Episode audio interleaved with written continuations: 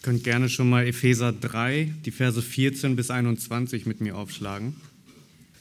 Der Titel der Predigt heute lautet, wie du zur Heiligung anderer beitragen kannst. Und ich möchte euch kurz erklären, wie ich auf diesen Titel gekommen bin. Wenn man sich nämlich den ganzen Epheserbrief einmal anschaut, dann ist ziemlich schnell klar, dass das Buch in zwei Teile geteilt ist. Die ersten drei Kapitel sind hauptsächlich Lehre und die letzten drei Kapitel beinhalten ganz viele Anforderungen oder ganz viele Befehle. Genauer gesagt findet man in den ersten drei Kapiteln einen einzigen Befehl. Erinnert euch. Erinnert ihr euch noch?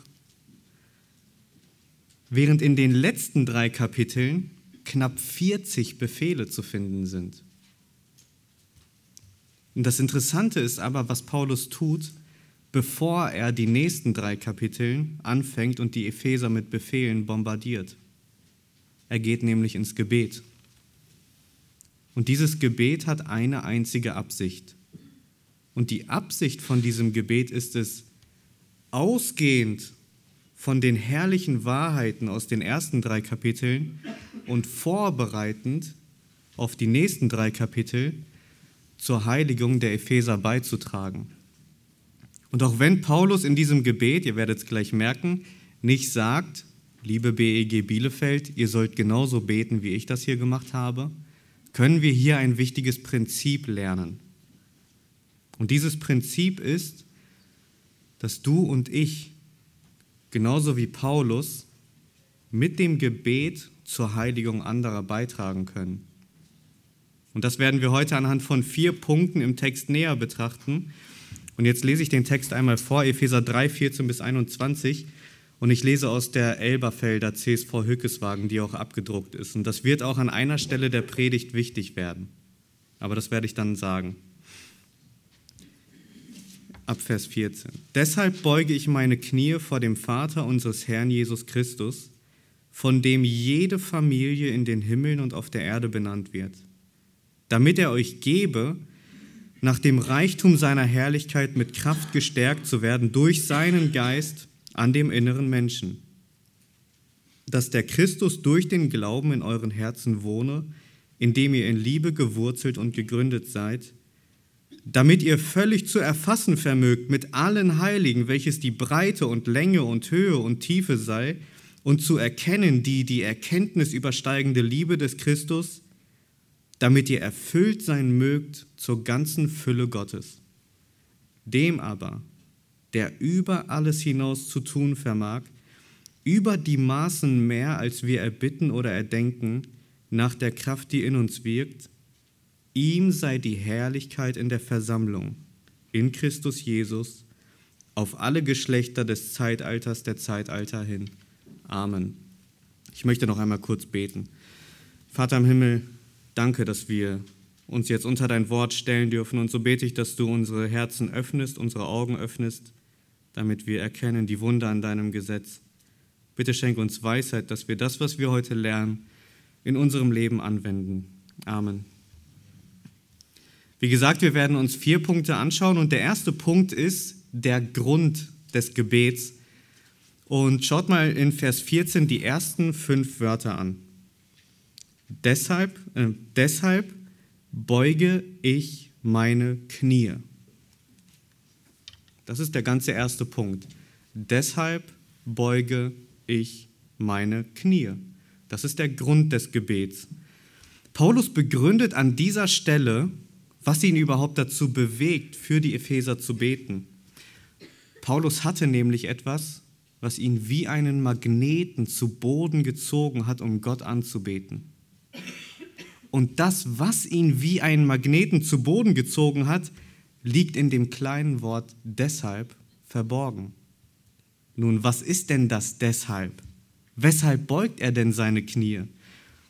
Die Antwort liegt in dem verborgen, was er bisher im Epheserbrief gelehrt hat. Und ich wiederhole das jetzt an der Stelle einmal. Wir haben es ausführlich in den letzten Monaten gehört. Aber es ist die Erwählung des Einzelnen vor Grundlegung der Welt. Es ist die Stellvertretung durch Jesu Blut am Kreuz. Es ist die Versiegelung von Gott mit dem Heiligen Geist. Es ist die Gnade und Barmherzigkeit Gottes, die darin sichtbar wird, dass Gott mit derselben Macht, mit der er Jesus aus den Toten auferweckt hat und ihn erhöht hat über alle Mächte, mit derselben Macht hat er nun geistlich tote Menschen, die unter der Herrschaft des Satans gebunden sind, wegen seiner Liebe zum Leben erweckt. Wir sind jetzt in Kapitel 2 angekommen. Dann ist es die viel, vielfältige Weisheit, die diese Masse an Sündern nun als Gemeinde, als Ekklesia, und ich nehme jetzt, erlaub mir jetzt mal den Spaß, Ekklesia, das steckt ja schon in dem Wort. Ekklesia heißt Ek Kaleo. Ek heißt heraus und Kaleo heißt, kennt das vielleicht aus dem Englischen, Call, Kaleo, herausgerufenen. Von wo denn herausgerufen und von wem herausgerufen? von Gott herausgerufen aus dieser Welt. Und diese Masse an Sündern, die herausgerufen sind, die jetzt die Ekklesia sind, die Gemeinde, verkündigt jetzt der ganzen Himmelswelt die viel, vielfältige Weisheit Gottes. Und dazu kommt noch die Gnade, die darin sichtbar wird, dass Christi Blut Juden und Nichtjuden miteinander versöhnt hat, aber nicht nur miteinander, sondern auch mit Gott. Und dann ist es die Tatsache, dass alle Gläubigen nun ein neuer heiliger Tempel im Geist sind, mit Christus als Haupt und nun freien Zugang zum Vater haben. Was ist also das deshalb? Weshalb beugt Paulus seine Knie? Kurz gesagt, es ist die Lehre der absolut freien und souveränen Gnade nach dem ewigen Ratschluss Gottes, Juden und Nichtjuden in Christus miteinander zu versöhnen, die der Magnet ist, der Paulus auf die Knie zwingt. Deshalb beuge ich meine Knie. Und hier erschließt sich eine erste wichtige Anwendung für uns. Das, was ist, ich fange nochmal an, hier erschließt sich eine wichtige Anwendung für uns. Und ich habe jetzt eine Frage für dich mitgebracht. Was ist dein Magnet?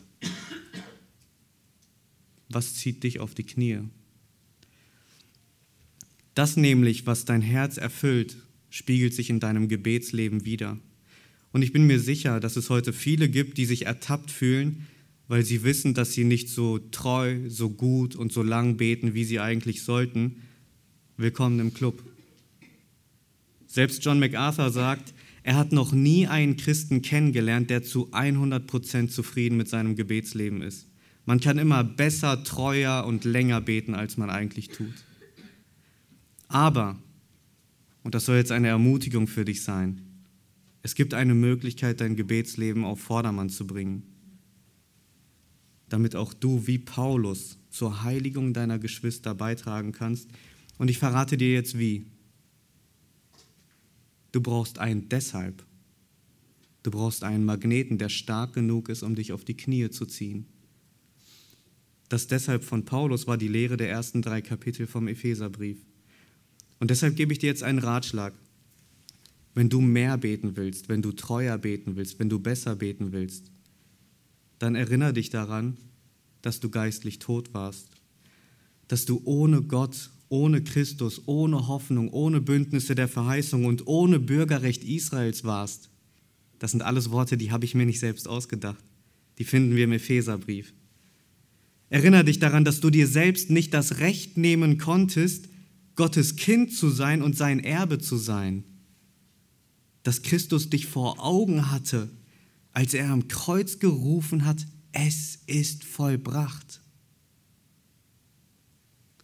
Erinnere dich daran, dass du dich nicht selbst mit dem Heiligen Geist versiegeln konntest und dass Gott dich erwählt hat, als du ein bloßer Gedanke warst und ihn dementsprechend nicht wählen konntest.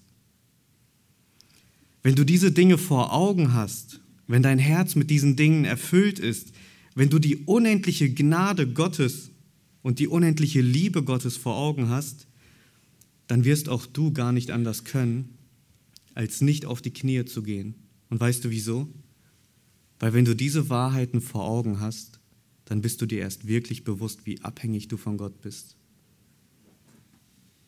Und genau das drückt Paulus hier aus, wenn er sagt, deshalb beuge ich meine Knie. Nun, wenn wir dann diese Dinge vor Augen haben, und das funktioniert nur, indem wir die Bibel studieren, uns Predigten anhören, uns unter sein Wort stellen, und wir dann innerlich bewegt merken, dass unser Herz voll Dankbarkeit ist und es uns regelrecht auf die Knie zieht, dann ergibt sich eine logische Schlussfolgerung, zu wem wir beten. Und das sehen wir im zweiten Punkt, der Empfänger des Gebets. Schaut mal weiter ab Vers 14. Deshalb beuge ich meine Knie vor dem Vater unseres Herrn Jesus Christus, und jetzt Vers 15, von dem jede Familie in den Himmel und auf der Erde benannt wird. Zu wem betet Paulus hier? Das ist eine recht simple Frage. Er betet zu Gott, dem Vater unseres Herrn Jesus Christus, von dem jede Familie, oder man könnte auch übersetzen, die ganze Familie in den Himmeln und auf der Erde benannt wird. Beides wäre richtig. Wenn Gott jede Familie benennt, dann ist das mehr der Schöpfergott, der allen Familien einen Namen gibt. Wenn Gott aber die ganze Familie benennt, dann ist ja die Frage, wer ist denn die ganze Familie? Ich möchte das jetzt hier nicht ausdiskutieren. Beides ist möglich und beides kann man auch gut begründen im Epheserbrief. Ähm, aber worauf ich eigentlich hinaus will, das ist jetzt nur ein Randthema, worauf ich eigentlich hinaus will, in der ganzen Bibel, und das ist klar, ich denke, das weiß jeder, ist es ein Ausdruck von Autorität, wenn jemand einem anderen einen Namen gibt. So hat Gott Adam einen Namen gegeben und die Autorität über die Erde zu herrschen. Und was hat Adam dann gemacht? Er hat jedem Tier einen Namen gegeben.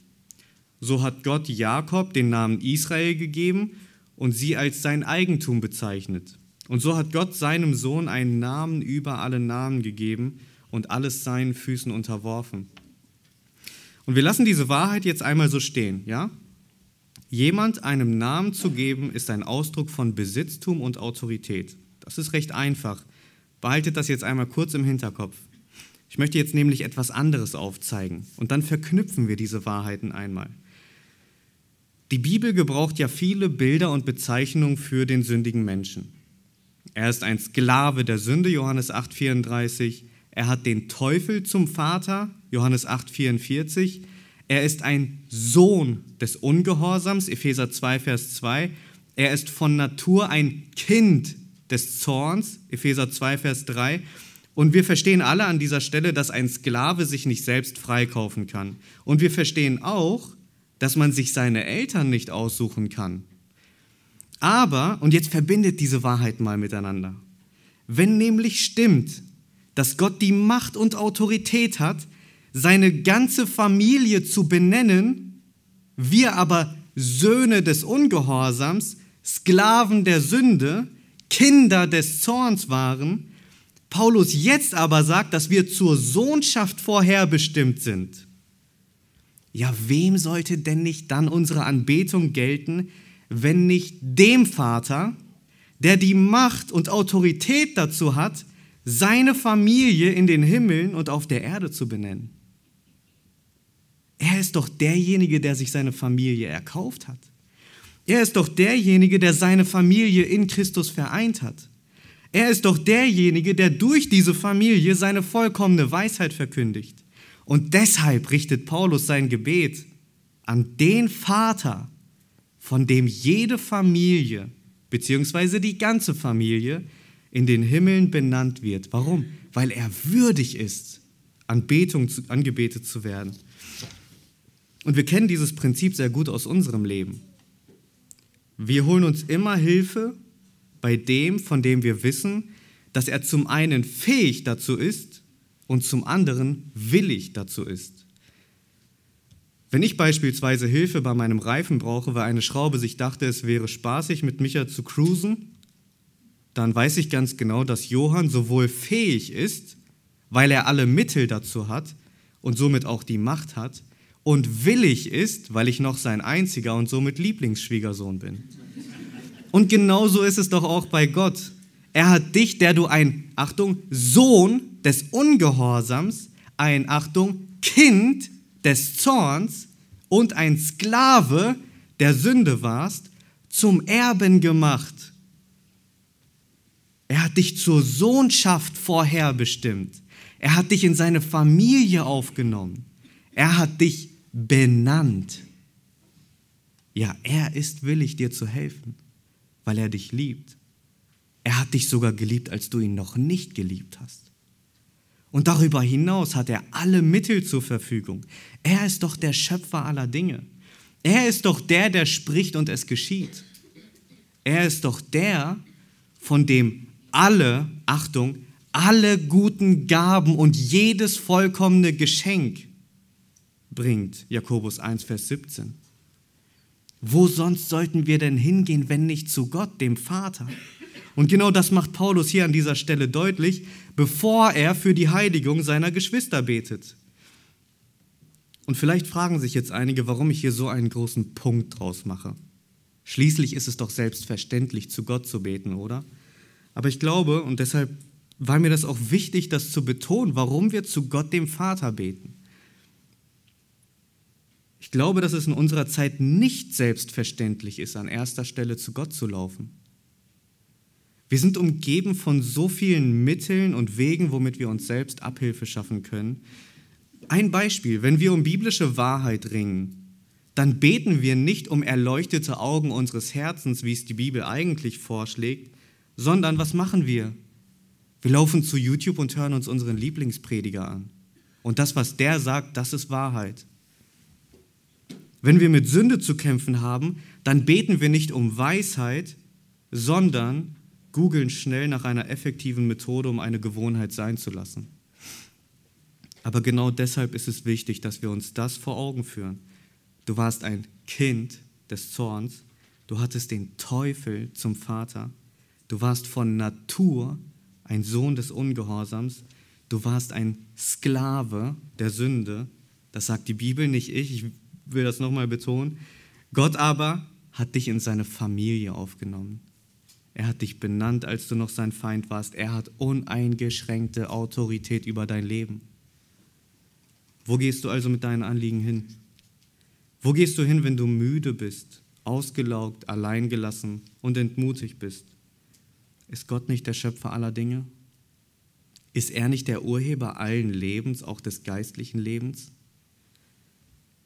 Ist es nicht Gott, der dich aus den Toten auferweckt hat? Ist es nicht Gott, der dich bis zum Ende bewahren wird? Ist es nicht Gott, der dich liebt und dir helfen will? Ihr Lieben, das sind so grundlegende Wahrheiten, aber wir müssen uns immer wieder daran erinnern, was für einen Gott wir haben, damit wir auch zur richtigen Quelle laufen, wenn wir zur, andere, zur Heiligung anderer beitragen wollen. Ich fasse einmal zusammen, was wir bisher gelernt haben. Um also effektiv zur Heiligung anderer beizutragen, müssen wir einen Magneten haben, der stark genug ist, um uns auf die Knie zu zwingen, damit wir angespornt sind zu beten. Zum anderen müssen wir wissen, wer der beste Ansprechpartner ist. Denn nur wenn wir wissen, was für einen Vatergott wir im Himmel haben, können wir genauso selbstverständlich und kühn für die Heiligung anderer beten, wie Paulus es gleich tun wird. Und das sehen wir im dritten Punkt, der Zweck des Gebets. Wofür betet Paulus jetzt eigentlich? Was ist seine Absicht und wie trägt diese Absicht zur Heiligung der Epheser dabei? Das ist ja der ganze Hauptpunkt eigentlich. Nun schaut mal die Verse 16 bis 19 an. In diesen Versen lesen wir von drei Dingen, für die Paulus betet. Und diese drei Dinge bauen aufeinander auf. Und man erkennt diese drei Aspekte daran, dass sie immer mit einem damit eingeleitet sind. Und jetzt schaut am besten in die Elberfelder Übersetzung für den ganzen Punkt, für den ganzen dritten Punkt. Vielleicht werde ich auch erklären, warum. Ähm, auf jeden Fall, man erkennt diese drei Aspekte daran, dass sie mit einem damit eingeleitet sind. In Vers 16 zum Beispiel, damit er euch gebe, nach dem Reichtum seiner Herrlichkeit mit Kraft gestärkt zu werden, durch seinen Geist an dem inneren Menschen. Und daraus folgt dann Vers 18, damit ihr völlig zu erfassen vermögt mit allen Heiligen, welches die Breite und Länge und Höhe und Tiefe und zu erkennen die Erkenntnis übersteigende Liebe des Christus. Und daraus folgt dann, Vers 19 am Ende, damit ihr erfüllt sein mögt zu der ganzen Fülle Gottes. Also, Als erstes sehen wir, dass Paulus für die Epheser betet, schau mal in Vers 16, damit er euch gebe. Und was soll Gott den Ephesern geben? Schaut mal weiter im Vers. Nach dem Reichtum seiner Herrlichkeit mit Kraft gestärkt zu werden durch seinen Geist an dem inneren Menschen. Also es gibt hier jetzt ganz viel zu entdecken, aber ich beschränke mich mal auf das Mindeste. Er betet dafür, dass sie durch seinen Geist, also durch den Geist Gottes, durch den Heiligen Geist, dass die Epheser durch diesen Geist am inneren Menschen gestärkt werden. Nun, warum betet Paulus genau für diese Sache? Und was bedeutet das überhaupt? Und ich bitte euch jetzt einmal Epheser 4, die Verse 21 bis 24 aufzuschlagen.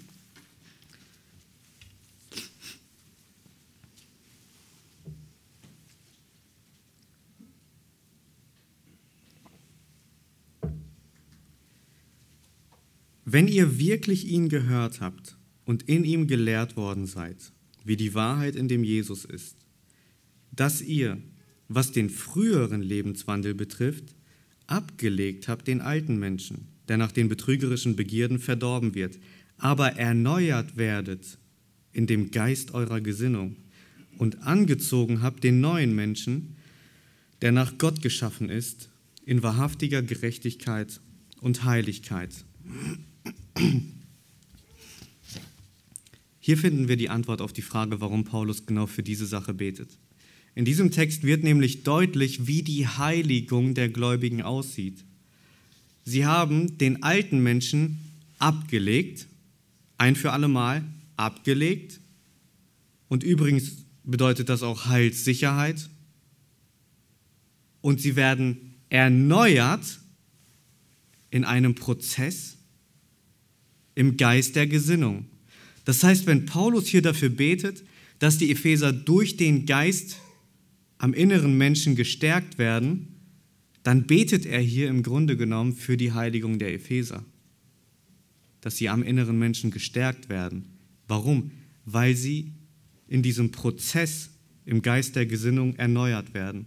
Und damit erklärt sich in unserem Text, wenn ihr jetzt mal zurückgeht zu Epheser 3, damit erklärt sich in unserem Text auch der Vers 17. Der Vers 17 ist nämlich eine unmittelbare Konsequenz aus der Stärkung am inneren Menschen. Und da sehen wir, was passieren wird, nämlich, und jetzt am besten die Elberfelder Übersetzung, weil die Schlachterübersetzung macht hier ein neues damit draus, wodurch man darauf kommen kann, dass er noch zusätzlich dafür betet. Aber eigentlich steht da ein so das also ihr werdet am inneren Menschen gestärkt, sodass, und jetzt Vers 17, der Christus durch den Glauben in euren Herzen wohne, indem ihr in Liebe gewurzelt und gegründet seid. Das ist eigentlich eine Konsequenz aus dem Gebet für die Stärkung am inneren Menschen. Was möchte Paulus hier aussagen? Im Grunde ist es ganz einfach. Wenn ihr durch den Geist am inneren Menschen gestärkt seid, dann hat das unmittelbare Auswirkungen auf eure Liebe untereinander. Und Christus wird durch den Glauben in euren Herzen wohnen.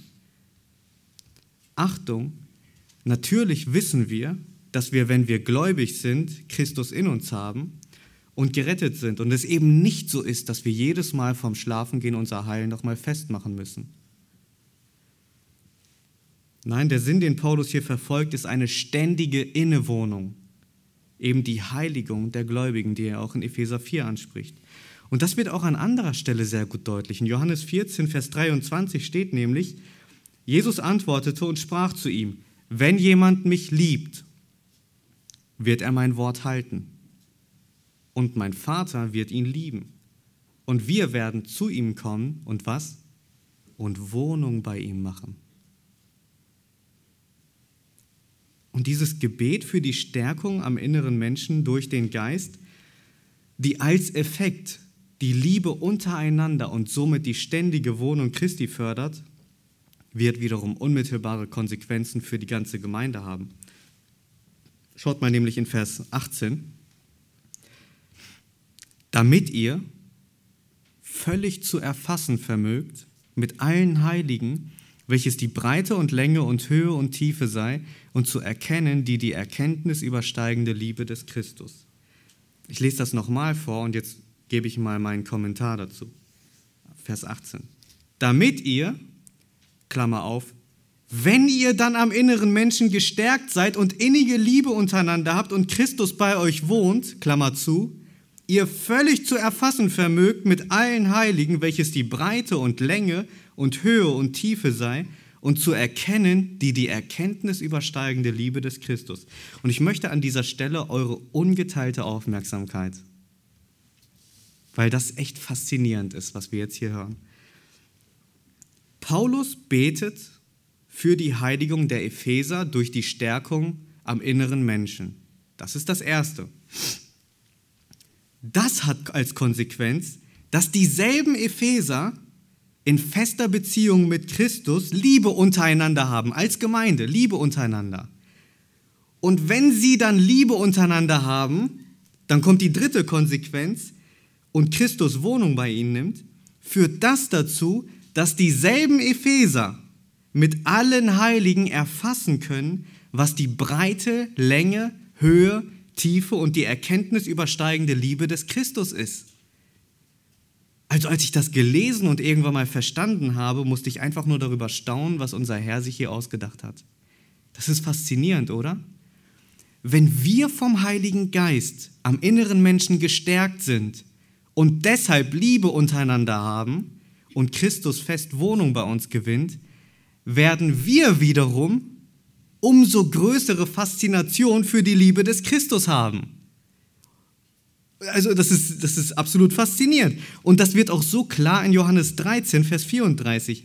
Ein neues Gebot gebe ich euch, dass ihr einander liebet, damit, wie ich euch geliebt habe, auch ihr einander liebet. Und jetzt Achtung, daran werden alle erkennen, dass ihr meine Jünger seid, wenn ihr Liebe untereinander habt.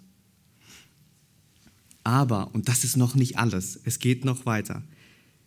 Denn dieses Wachstum im Verständnis der Liebe des Christus hat noch eine weitere Auswirkung, nämlich in Vers 19 am Ende. Damit ihr, wenn ihr das alles dann erlebt habt, erfüllt sein mögt zu der ganzen Fülle Gottes. Ist das nicht großartig? Seht ihr, wie das alles hier zusammenhängt? Die Stärkung am inneren Menschen, die übrigens völlig von Gott abhängt, wird dafür sorgen, dass der Christus durch den Glauben in unseren Herzen wohnt und wir Liebe untereinander haben. Und wenn wir Liebe untereinander haben, werden wir umso mehr verstehen, wie unendlich die Liebe des Christus ist. Und wenn wir dann verstehen, wie unendlich die Liebe des Christus ist, werden wir erfüllt sein bis zur ganzen Fülle Gottes. Und das, ihr Lieben, ist Heiligung. Wenn wir immer mehr sterben und Gott immer größer wird, wenn wir immer kleiner werden und die Herrlichkeit Gottes immer größer wird, das ist Heiligung. Aber, und jetzt stelle ich dir eine entscheidende Frage. Möchtest du, dass du selbst und jeder Einzelne hier aus dieser Gemeinde erfüllt wird bis zur ganzen Fülle Gottes? Möchtest du, dass du selbst mit allen Heiligen die Länge, Breite, Höhe, Tiefe und die Erkenntnis übersteigende Liebe des Christus verstehen? Möchtest du, dass diese Gemeinde ein Ort für Menschen ist, in denen Christus Wohnung einnimmt und eine Atmosphäre von Liebe herrscht? Willst du das überhaupt erleben? Wenn das dein Wunsch ist, und ich denke, das sollte der Wunsch von jedem wiedergeborenen Christen sein, der die unendlich große, unverdiente Gnade Gottes erlebt hat, dann hast du jetzt gerade eine Aufgabe für den Rest deines Lebens gewonnen. Beten. Es hängt unmittelbar mit dem Gebet zusammen, denn das ist das, was Paulus hier tut. Er betet zu Gott, denn es fängt mit der Stärkung am Inneren des Menschen an und das kommt von Gott. Und ich möchte dir jetzt vorschlagen, was du tun kannst. Du kannst dir zu deiner aktuellen Gebetszeit zusätzlich drei Minuten nehmen. Und dann hältst du dir die Gemeindeliste vor Augen. Diese Anwendung habe ich schon mal gebracht. Die Gemeindeliste ist jetzt übrigens kleiner geworden. Das heißt, ihr könnt im Jahr öfters für die Gemeinde beten. Du hältst dir die Gemeindeliste vor Augen und fängst an zu beten. Vater im Himmel, du hast uns, die wir Söhne des Ungehorsams waren, zur Sohnschaft vorherbestimmt. Wir sind Teil von deinem heiligen Tempel und so bitte ich dich, dass du Herbert, Andreas und Wiebke durch deinen Geist am inneren Menschen stärkst, damit Christus Wohnung bei ihnen macht und sie in Liebe gewurzelt mit der ganzen Gemeinde verstehen, wie unendlich groß deine Liebe ist, damit sie erfüllt werden bis zur ganzen Fülle des Fülle Gottes. Es ist ein einfaches Gebet. Und dieses einfache Gebet wird Herbert, Andreas und Wiebke darauf vorbereiten, aus Liebe zu Gott alle knapp 40 Befehle in den nächsten drei Kapiteln zu befolgen. Weißt du wieso? Weil Liebe darin sichtbar wird, dass wir seine Gebote halten. Das haben wir auch schon gelesen heute. So kannst du zur Heiligung anderer beitragen. Und wenn du jetzt hier sitzt und sagst, dass es nicht dein Wunsch ist, dann erinnere dich an den ersten Punkt der Predigt. Mach dir bewusst, wie unendlich groß und, und souverän die Gnade Gottes ist, die dich und deine Geschwister hier in dieser Gemeinde zur Sohnschaft vorherbestimmt hat. Mach dir bewusst, wie unendlich groß die Liebe Gottes ist, die dich aus den Toten zum Leben erweckt hat. Mach dir bewusst, wie unendlich groß die Gnade Gottes ist, dass du als ehemaliger Sklave der Sünde nun zum heiligen Tempel im Herrn gehören darfst. Und dann lass dich von diesen herrlichen Wahrheiten wie von einem Magneten auf die Knie ziehen, damit du Gott den Vater anbetest. Und wenn du dann betest und dann für die Stärkung am inneren Menschen betest, wenn du das tust, dann macht dieser Text hier deutlich, was geschehen wird. Christus wird größer. Die Liebe wird größer und die Anbetung Gottes wird so groß, dass wir ein Stück vom Himmel hier auf der Erde erleben können. Und ich kann euch heute mit Freimut, wirklich mit Freimut versprechen, dass das geschehen wird. Und wisst ihr wieso? Weil Paulus genau das in den letzten zwei Versen deutlich macht. Und somit kommen wir zum vierten und letzten Punkt, der Erhörer des Gebets. Schaut mal ab Vers 20. Dem aber, der über alles hinaus zu tun vermag, über die Maßen mehr, als was wir erbitten oder erdenken, nach der Kraft, die in uns wirkt. Ihm sei die Herrlichkeit in der Versammlung, in Christus Jesus auf alle Geschlechter des Zeitalters der Zeitalter hin. Amen. Ist es nicht interessant, dass Paulus genau mit diesen Worten sein Gebet abschließt? Gott vermag über alles hinaus zu tun, über die Maßen mehr, als was wir erbitten oder erdenken, und selbst das schon nach der Kraft, die in uns wirkt. Und ihm gebührt die Herrlichkeit in der Versammlung in Christus Jesus, auf alle Geschlechter des Zeitalters, der Zeitalter hin. Paulus weiß ganz genau, dass Gott sogar noch mehr tun wird, als was wir im Gebet vor ihm bringen. Und das hat auch eine einfache Erklärung. Wisst ihr wieso? Nämlich weil ihm allein die Herrlichkeit in der Versammlung gehört. Paulus lenkt seine Augen weg von uns auf den Gott, der über allem steht. Auf den Gott, der die Macht hat, zu geben und zu nehmen nach seinem Wohlgefallen auf den Gott, der selbst entscheidet, was, wann gut für wen ist. Weil er selbst als einziger weiß, wie er in seiner Versammlung die maximale Ehre bekommt. Niemand ist sein Ratgeber. Und so ist am Ende alles, was in der Gemeinde geschieht, unter der völligen Kontrolle Gottes. Es gibt nichts, was ihm aus den Bahnen gleitet. Es gibt nichts, wo Gott am Ende enttäuscht ist, weil er nicht zu der Ehre gekommen ist, die ihm eigentlich zusteht. Das gibt es bei Gott nicht. Er kommt zu seiner Ehre. Er ist der Herr über seine Gemeinde und er sorgt dafür, dass wir alles haben, was wir benötigen, um zu der ganzen Fülle Gottes zu gelangen. Weil er derjenige ist, der seine Ehre verkündigt. Und deshalb kann ich euch mit Freimut versprechen, dass Gott große Dinge vollbringen wird, wenn wir als seine Schar anfangen, uns unter sein Wort zu stellen, unsere Knie vor ihm beugen und für die Heiligung unserer Geschwister beten. Gott wird seinen Teil tun, das ist absolut klar. Hört ihr ein Aber daraus? Es gibt nämlich ein Aber. Aber, und mit diesem Gedanken möchte ich jetzt abschließen, auf der anderen Seite sehen wir auch, was mit einer Gemeinde geschehen kann, wenn diese Dinge nicht ausgelebt werden. Wir hatten in der Schriftlesung ja das Sendschreiben an die Gemeinde in Ephesus gelesen. Und dieses Sendschreiben wurde eine Generation später, das heißt 30 Jahre später, geschrieben und ist quasi ein Zeugnis von Jesus höchstpersönlich über die Gemeinde. Und in diesem Sendschreiben liest man von sehr vielen guten Dingen. Man liest von Werken, man liest vom Arbeiten, man liest davon, dass sie das Böse nicht ertragen und falsche Lehren entlarven, man liest davon, dass sie ausharren und nicht müde werden. Aber dann kommt die große Tragödie in Vers 4, Offenbarung 2, Vers 4. Aber ich habe gegen dich, dass du deine erste Liebe verlassen hast. Seht ihr nach allem die Parallele der Absicht des Gebets von Paulus und dem Tadel an dieselbe Gemeinde 30 Jahre später? Seht ihr die Parallele? Während Paulus noch für die Stärkung am inneren Menschen gebetet hat, damit sie in Liebe gewurzelt sind und die unendliche Liebe des Christus erkennen, damit sie zur ganzen Fülle Gottes gelangen, lesen wir hier 30 Jahre später von einer Gemeinde, die ihre erste Liebe verlassen hat. Und sie bekommen eine scharfe Warnung mit. Gedenke nun, wovon du gefallen bist, und tu Buße und tu die ersten Werke.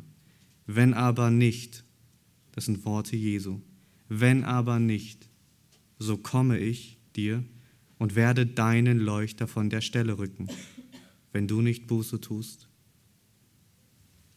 Puh, das sind harte Worte. Auch wir als Gemeinde haben genauso wie die Epheser sehr, sehr viele gute Dinge, die uns auszeichnen.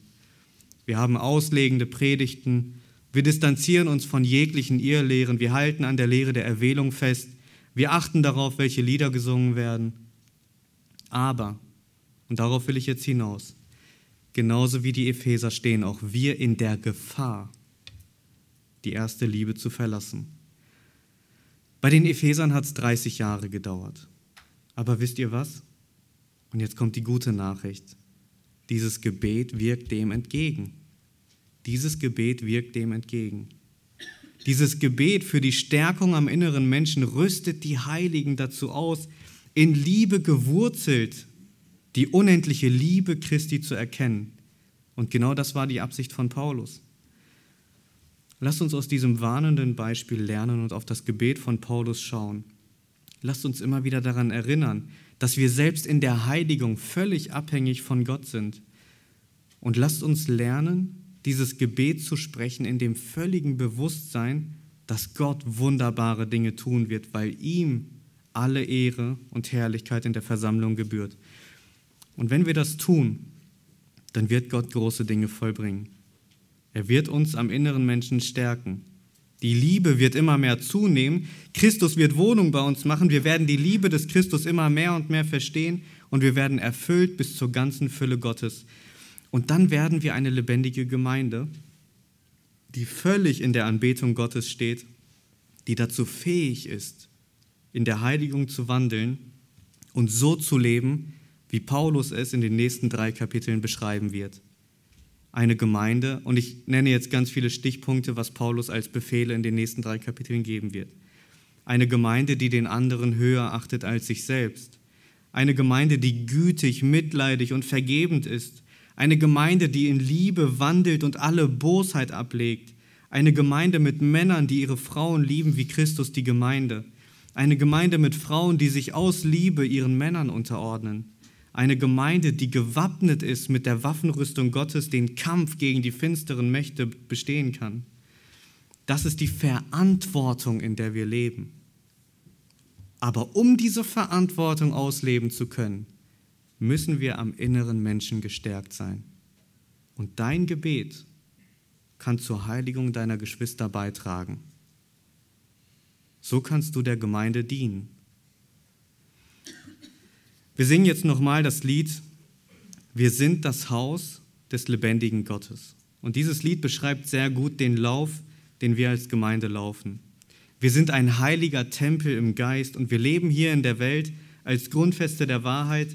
Wir leben in der Heiligung und, diesem, und um diesem Auftrag erfolgreich nachzukommen, damit wir am Ende verherrlicht bei ihm sind, müssen wir unbedingt am inneren Menschen gestärkt sein.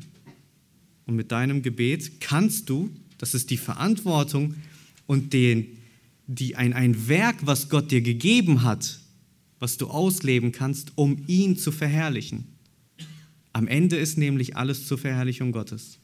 Amen.